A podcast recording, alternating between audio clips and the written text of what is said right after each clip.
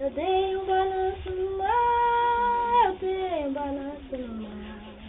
Eu dei um balanço no mar, fé em Deus, eu dei um balanço no mar.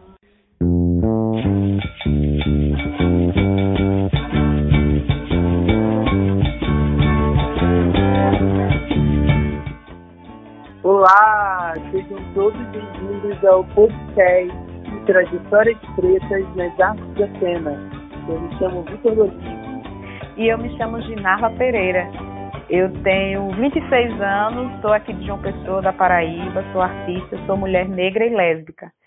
É, resumindo um pouco minha trajetória, sou bombeira militar, sou percussionista, sou cantora, sou atriz, sou batuqueira de Maracatu e faço parte do curso de teatro também da UFPB, estou indo para o meu terceiro período. E você, Vitor, fala um pouco também da sua história? Sim, é um prazer conversar com vocês nesse podcast. Eu sou professor do Departamento de Artes Cênicas da Universidade Federal da Paraíba. Lá eu ministro aulas para os cursos de graduação em teatro e dança, também para pós-graduação, mestrado em arte. E minha pesquisa foca, sobretudo, é, na perspectiva de uma educação antirracista, ensino de conteúdos que estabeleçam relacionamentos e discussões étnico-raciais. Coordeno o grupo de pesquisa em Cena Preta, Quilombo e o coletivo de dança Redemoinho. Me fala um pouco sobre como você se descobriu, né, uma pessoa preta. É, eu nasci no Rio de Janeiro, na década de 80, e tenho inúmeras experiências com racismo na minha infância. Um dos momentos em que eu percebo o racismo de um modo mais forte foi um dia, eu tinha por volta de quatro anos de idade, e eu saí na rua e os meninos começaram a me chamar de negro. E usavam a palavra negro como um xingamento. E eu me lembro que eu corri para casa de uma das vizinhas e comecei a chorar muito. E, e ela disse que eu não era negro. Naquele momento ela disse que eu era marrom bombom. É, porque eu era uma pessoa linda e tinha um cabelo mole. Foi uma experiência bastante dramática, tanto dos meninos me chamarem de negro como xingamento, quanto o fato dessa vizinha é, me designar como marrom bombom. A partir desse momento eu comecei a negar, ao mesmo tempo que eu me descobri enquanto preto, né?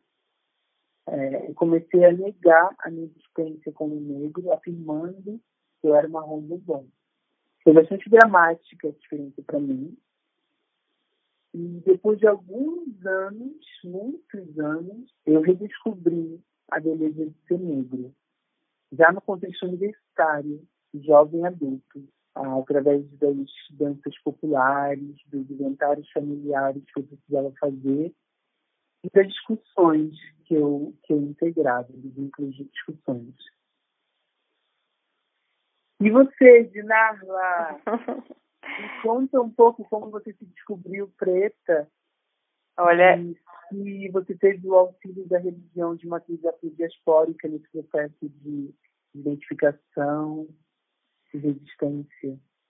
É, comigo, não, não, eu não, eu, eu foi difícil para mim eu me identificar como mulher negra. Eu já era realmente adulta, mas não significa que eu não sofri racismo, né? A gente sofre racismo e às vezes não identifica, né? São várias camadas que depois, quando a gente começa a ter outros entendimentos, vai identificando que lá atrás já havia muito racismo. E eu estava presente muito no meu cabelo, assim, a forma mais explícita que era o racismo para mim, hoje era através do meu cabelo, que é cacheado, que é volumoso, e eu fazia relaxamento, eu não alisava, mas fazia relaxamento. E se eu parar para pensar numa criança, o que faz uma criança relaxar o seu cabelo, né, já, já começa a problematizar várias coisas.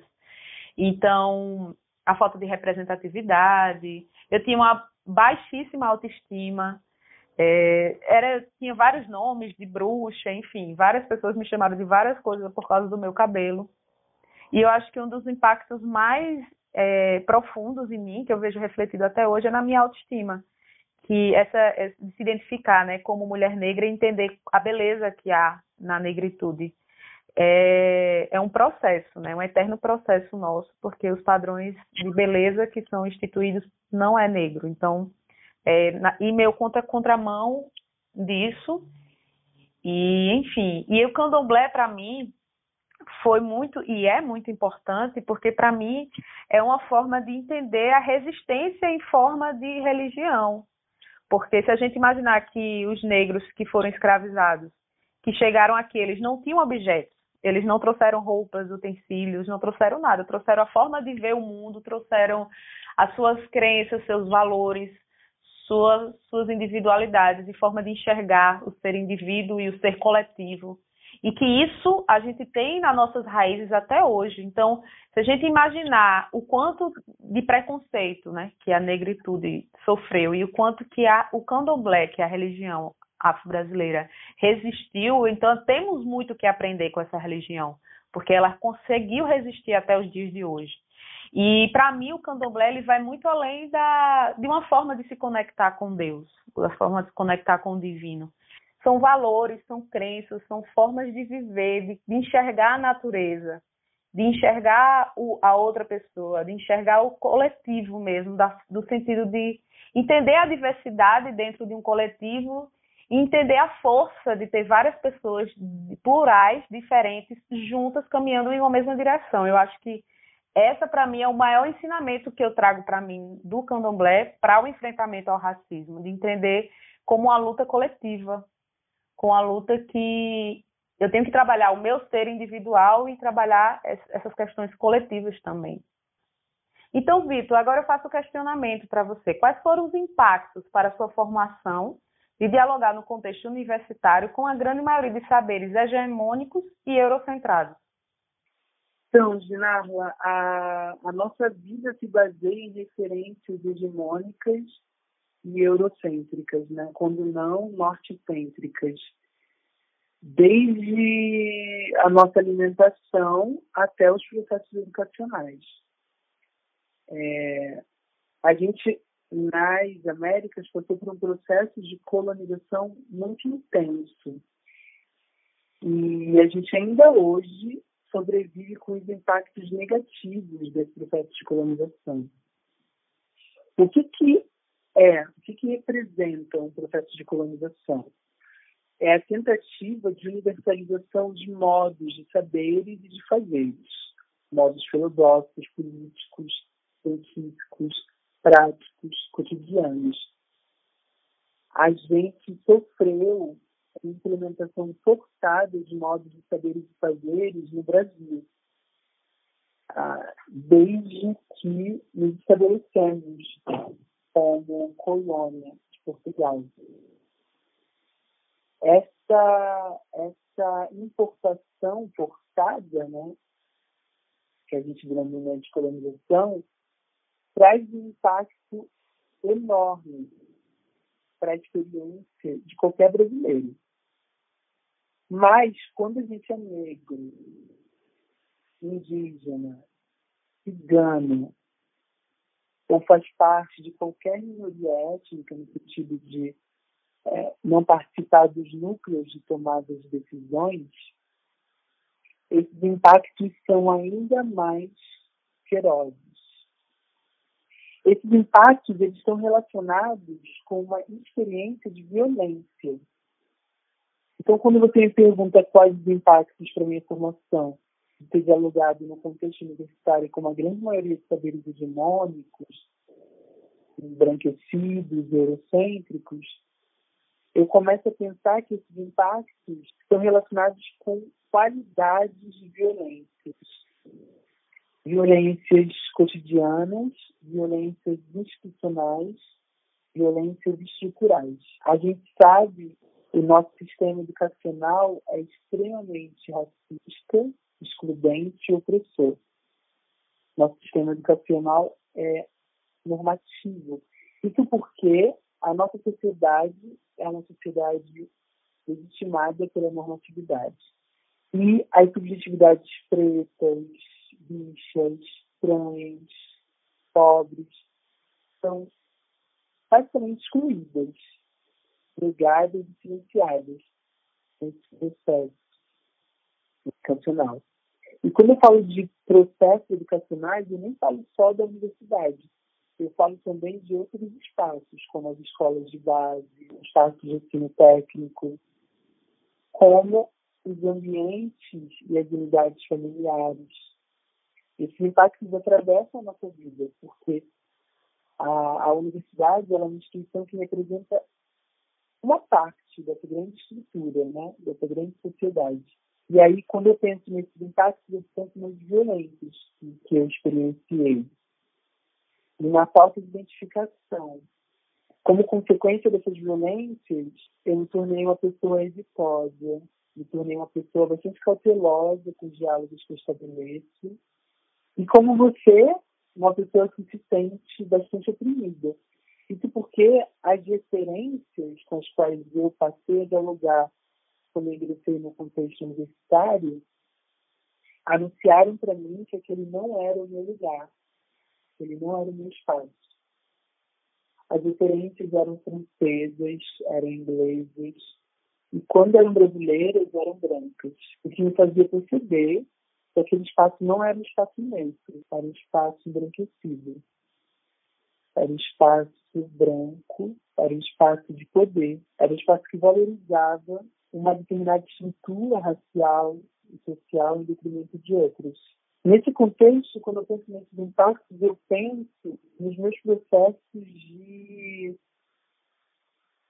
de resistência. Então, se eu pudesse sintetizar os impactos em algumas poucas palavras, eu sintetizaria dizendo sobre violências e sobre resistências. Esses dois núcleos acabam gerando ações, estratégias de convivência, de diálogos para a minha pessoa dentro do contexto universitário. Recentemente, os estudos que eu venho desenvolvendo com bastante densidade e profundidade sobre pautas de combate ao racismo, a reivindicação de estruturas antirracistas, tem proporcionado um empoderamento de modo bastante significativo e diferente.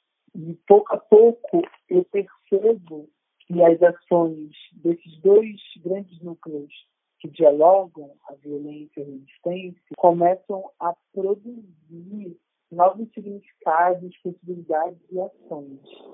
Mas, de modo geral, enquanto eu estava no contexto universitário como estudante, eu me senti, sim, bastante oprimido, excluído e invisibilizado. Me senti excluído por perceber que aquele não era o meu lugar, invisibilizado porque muitas vezes as discussões que eu trazia a partir do meu lugar de fala eram ah, estigmatizadas, desconstruídas e desvalorizadas. E percebo hoje a necessidade de criar um ambiente universitário diferente uma ambiente universitária que não se paute apenas numa modalidade epistêmica, mas que dialogue com diversos modos de saber. A minha formação de base foi em dança, fiz graduação em dança. E perceber que as minhas diferenças eram, de modo generalizado, baseadas em, em perspectivas uh, europeias, me deixou bastante insatisfeito. É, e aí, hoje em dia, o que eu tento promover é um espaço de, de desdobramento de ações pretas nos, meus, nos meus uh, processos pedagógicos. Quando eu era um estudante, as ações pretas estavam muito vinculadas às perspectivas folcloristas e da cultura popular, o que é muito interessante. Mas é muito interessante também ver o corpo preto na cena contemporânea, perceber estéticas pretas e poéticas pretas no contexto não popularizado, etimizado, é bastante significativo e desafiador para mim perceber esse impacto de uma informação e tentar engendrar novos processos pedagógicos a partir desses impactos que eu experienciei como estudante preto no curso de artes Ginardo, eu tenho uma pergunta para você nesse momento. Diga. Eu queria saber quais são as estratégias que você utiliza para combater o racismo. porque eu tenho dialogado muito com as estruturas de teatro negro, de teatro periférico, e tenho entendido como diversos artistas têm desenvolvido estratégias de combate ao racismo nas suas ações artísticas. E queria saber como isso te dá o seu fazer, o seu processo. O meu processo, eu vou dar dois, né, dois coletivos, dois grupos que eu faço parte, que é onde eu consigo ver na prática a aplicação da minha desse meu enfrentamento, né, contra o racismo. Um que eu acho importante e, e muito importante para mim, que é o coletivo Maracastelo, que é um grupo de maracatu que eu faço parte. E é isso, o maracatu ele tem a sua, é intimamente ligado ao candomblé, é uma cultura afro-brasileira, é uma prática afro-brasileira, e nesse coletivo, apesar de não estar ativamente nesse, nesse braço do Maracastelo, mas a gente também trabalha com isso, que é a afroeducação, que é através da lei da cultura viva, que é, é uma lei brasileira, né, apesar de não estar sendo muito aplicada, e que obriga a espaços formais de educação de se, de se ter tópicos trazendo a, a cultura afro-brasileira. E também o fato de colocar um maracatu na rua, de ter esse diálogo com a rua, com as pessoas que estão passando pela rua, com o diálogo através de oficinas gratuitas que a gente faz, que as pessoas chegam e aprendem não só a, a, sobre a percussão, mas sobre uma vivência através do maracatu que vai muito além do que tocar tambor, é entender toda a dinâmica que existe cultural ali ao redor dessa, dessa brincadeira popular. A gente também faz eventos voltados para a valorização da cultura negra. E eu acho também a gente se constrói muito em coletivo, de debater entre si, de de entender essa questão da individualidade, do coletivo, de tentar, é, até aos poucos, né, desconstruir o nosso ego em, em detrimento do coletivo, de entender outras pessoas e a gente caminhar juntos nessa direção. Eu acho que tem muita potência e eu me sinto muito contemplada quando eu penso no que eu faço na prática no combate ao racismo. Quando eu vejo a minha história através do Maracastelo, eu consigo me sentir realizada por conseguir enxergar o impacto tanto nas outras pessoas que a gente se conecta, quanto nos eventos que a gente faz, quanto no, no próprio enfrentamento, que é colocar um maracatu na rua, né, e, toda sua, e todo o racismo que está através de, de pessoas tocando tambor, né. E o outro grupo que eu faço parte é o Paraíba Rio Mulher, que é um grupo de teatro que iniciou-se numa performance, né, com três atrizes, Natália Sá, Célia Farias e Cassandra Brandão, e que me convidaram porque até então eu era percussionista e cantora não era atriz. E aí essa performance ela traz essa, essa perspectiva feminina de tratar o feminino, de tratar a ancestralidade, de tratar as questões que a gente quer falar sobre sobre ser mulher e ser atriz na verdade partiu da minha vontade de falar sobre a minha identidade negra, de mulher negra. Então, nesse espaço que eu tenho, que a gente de forma horizontal a gente consegue dialogar, consegue conversar, enfim, e se autodirigir, se auto, né, fazer os nossos próprios textos e tá na, isso é uma performance de rua e acaba que a gente consegue é, dar voz às nossas vozes, às vozes de outras mulheres estando na rua, né, entrando em contato com essas pessoas que estão na rua. Então, estar tá nesse grupo Paraíba de Mulher, para mim, é uma honra e para mim é uma forma de também de, de, enfrentamento, porque é onde eu tenho voz, onde eu sinto que tenho voz e eu consigo atingir as pessoas que estão passando, através contando a minha história e, e dividindo, né, e somando com, com a luta de várias outras pessoas, né, e também trazendo essas questões para as pessoas que estão na rua, para as pessoas que, que, que estão assistindo o espetáculo. E para mim eu fico muito feliz de saber que a gente já rodou, já em dois anos a gente já rodou o Brasil, já tivemos 42 apresentações, nos apresentamos em seis estados de três regiões do país diferentes, enfim, festivais de teatro e tudo mais. E, e é minha forma também de ver essas questões sendo trabalhadas e sendo difundidas, né? De, de tentando trazer essas inquietações para outras pessoas. E minha pesquisa também acadêmica, por sinal, para quem não sabe, meu orientador é essa pessoa que vos fala, né? Também o professor Vitor é meu orientador dessa pesquisa que traz essas inquietações, né, sobre a mulher negra como como onde estão as mulheres negras na Paraíba, atrizes negras, né? Onde estão essas pessoas negras, a representatividade, que eu acho que a gente como atores, como pessoas da arte, de fazer arte e cultura, a gente traz uma responsabilidade muito grande porque a gente representa, a gente conta história. Né? Então, aonde estão essas pessoas negras contando histórias? Quais são essas narrativas que estão sendo contadas? Né? Então, essa minha pesquisa ela traz, ela vem dessa inquietação de tentar buscar isso de tirar esse véu é, da ilusão da meritocracia, de que não existe racismo, enfim, da gente tentar escancarar mesmo e, e, apontar e botar o dedo na ferida e escancarar toda essa realidade que a gente a gente sabe que, que acontece, mas por muitas vezes está sendo jogada por baixo dos tapetes. Sim. E como você tem pensado a luta contra o, a discriminação racial e o racismo no contexto da, da cena aqui na Paraíba? Quais são as suas referências? Quais são as pessoas que te inspiram por aqui? Olha, eu ultimamente eu estava refletindo muito sobre isso e eu vejo, é, eu me sinto um pouco só, assim, justamente por estar nesse contexto acadêmico, ter entrado nesse mundo do teatro recentemente, eu tenho pouquíssimas referências pretas, referências de pessoas pretas, principalmente na Paraíba. É uma questão assim que eu não, é, por estar na academia, eu me sinto muito só, tendo que buscar essas referências, assim, porque quando a gente senta na cadeira no primeiro período, a gente já escuta falar sobre Shakespeare, já escuta falar, já está ali no PowerPoint, bonitinho, já para a gente preparado. Então, quando a gente lida com essa situação de procurar nossas referências pretas, é uma busca, é um caminho muito longo, é um caminho doloroso, é, um, é trabalhoso, é cansativo, e por muitas vezes a gente se sente só, né? Vem essa solidão como resultado. E eu estou nessa busca atualmente de buscar referências negras é, paraibanas, né?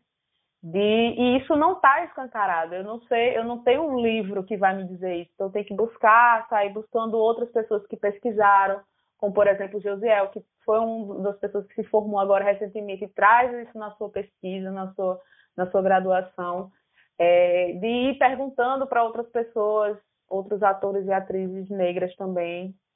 É, e tentar, na verdade, eu tenho um sonho de, de, que a gente tenha um movimento negro consolidado na Paraíba, né, no teatro paraibano, que a gente consiga, e principalmente conseguir dialogar entre si, né, que eu acho que é uma das maiores, da gente entender a nossa pluralidade e conseguir dialogar entre si, ser um movimento sólido e consolidado, que eu não consigo enxergar, infelizmente, na Paraíba isso.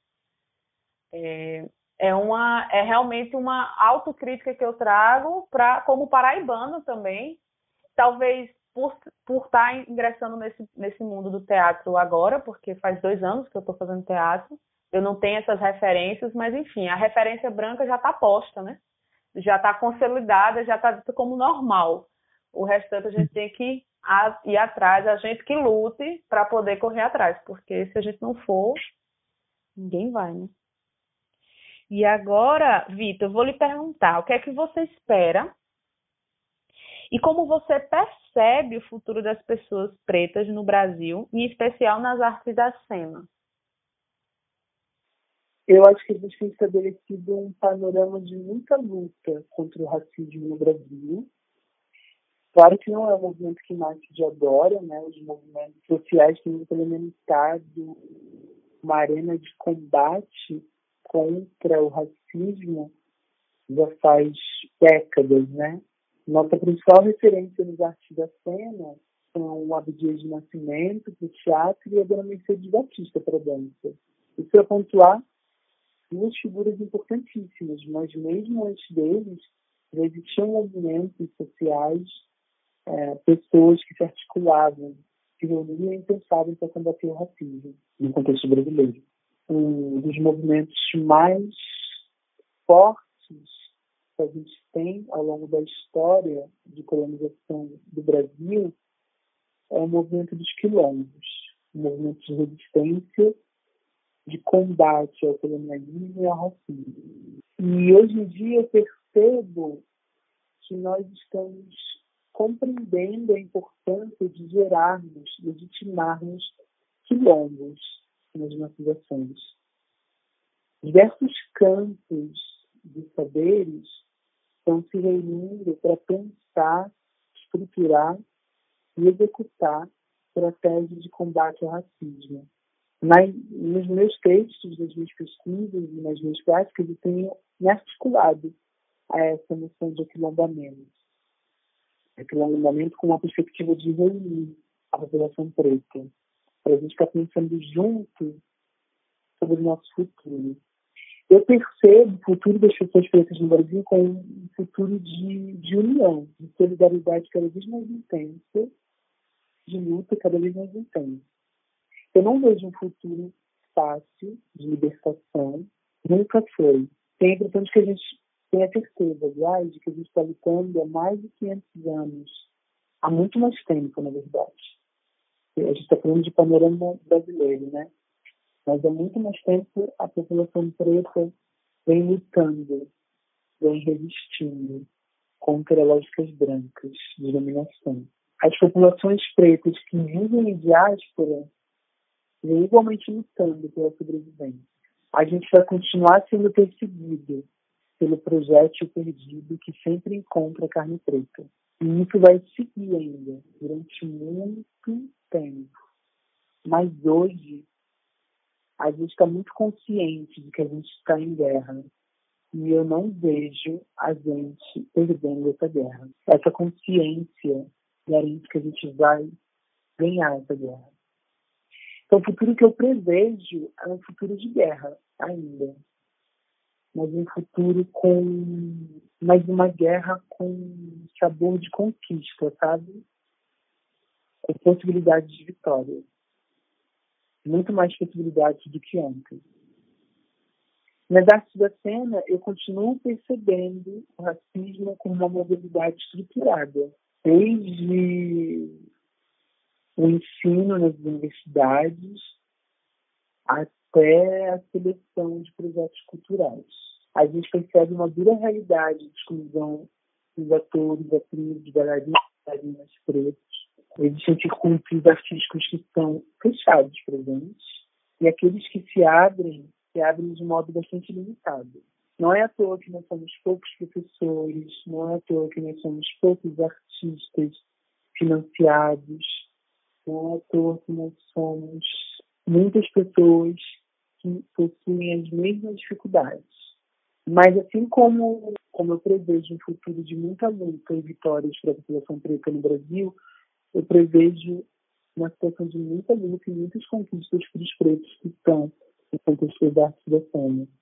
Acho que a gente tem estabelecido uma, uma história muito bonita e as referências nesse contexto, né, referências de luta contra o racismo, são cada vez mais potentes e numerosas. Eu acho que a gente tem muito caminho a percorrer, mas é um caminho bastante promissor. E você, Gi, como você percebe as possibilidades para a sua vida enquanto profissional das artes da cena? eu, como eu falei um pouco antes, né, eu espero que esse futuro seja coletivo, assim, né? Como, como você mesmo falou, né, sobre esse quilombamento. Eu, eu acredito muito na criação coletiva, na construção coletiva. Eu acho que é isso que a gente tem que aprender. É, eu, eu aprendo muito é, sobre isso na cultura popular afro-brasileira, no candomblé, na filosofia urubá, sobre o entendimento da gente como um todo, eu acredito a nossa potência ela vem por sermos coletivos, né? por sermos nós pensando em quem está próximo, cuidando de quem está próximo. Eu tenho esse, esse entendimento e eu espero muito que a arte reflita isso. E o teatro, como sendo uma, uma arte coletiva necessariamente, ela dialoga diretamente com essa coletividade. E eu acredito e espero que para a gente a gente consiga ter falar sobre as nossas narrativas, criar novas narrativas paralelas ao que já nos estabelecem, né? A, ao posto do que já é colocado para uma atriz negra, para um ator negro, que a gente consiga sair dessas caixas e encontrar as nossas vozes e conseguir disseminar elas, ter, ter essa representatividade, ter esse reconhecimento que é nosso, que merecemos, que nós temos muita potência, mas que a gente nunca vai conseguir se a gente não desconstruir essa visão, tentar desconstruir essa visão capitalista, eurocentrada, enfim, de tentar entender da nossa potência, entender a valorizar a tradição oral, valorizar as, essas todas essas questões, o caráter, tudo isso que é passado para gente, de que está enraizado na nossa cultura, na cultura brasileira, na cultura afro-brasileira, valorizar tudo que a gente já tem dentro de si, que é o que a gente já carrega dentro de nós, entender isso como potência, entender isso como como algo que vai nos levar mais além e nos juntar. Eu acho que essa é a nossa é o futuro que eu espero. Que a gente crie de forma coletiva, que seja um movimento sólido, não unificado porque somos plurais, né? Somos diversos. Se a gente pensar em África como um todo, a África é um continente extremamente plural, não é unificado. Nós não temos uma voz só, mas que a gente consiga sim se ouvir, entender a particularidade de cada um e respeitar isso. Eu, nossa, eu sou um pouco visionária, talvez, mas eu espero muito que a gente consiga trilhar esse caminho. Sim, acho que é uma trajetória que a gente vai construindo, assim como os nossos ancestrais construíram. Eu, na verdade, tenho muito pouca esperança de ver um mundo liberto do racismo, mas nem por isso eu vou deixar de lutar por isso. Queria muito agradecer a você, Dinarla, ah. encontro sobre trajetória de pretos nas artes da cena. Foi um ótimo papo. E conversar com você né, nessa posição, não de orientador, mas de companheiro de luta, me acalenta muito o coração e fortalece. Gratidão.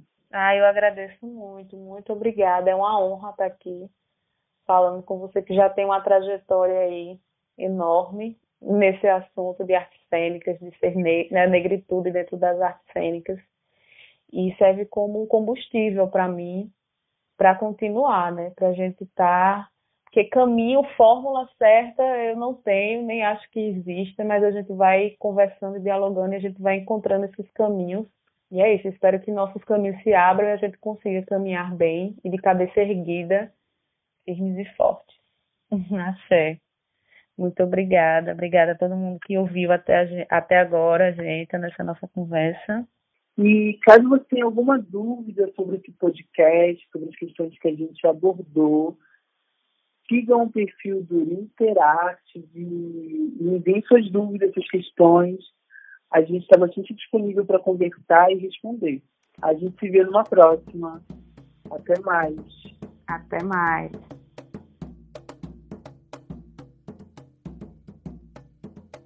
Esse foi o Super Papo sobre trajetórias pretas nas artes da cena, com Vitor Dolliver e Dinarma Pereira. Mais informações vocês podem acompanhar no perfil do Instagram, interartes2020.1. Lembrando que temos outros episódios dessa temporada do Porta Dentro disponíveis, além de muitas outras atrações no perfil. Então aproveitem bastante e até o próximo podcast.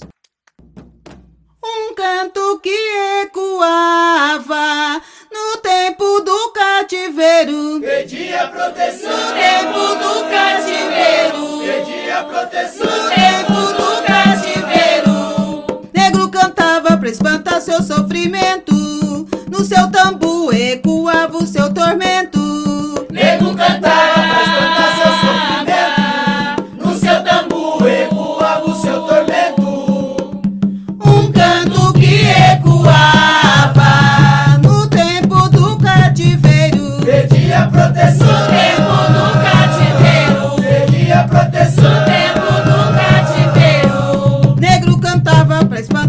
sofrimento.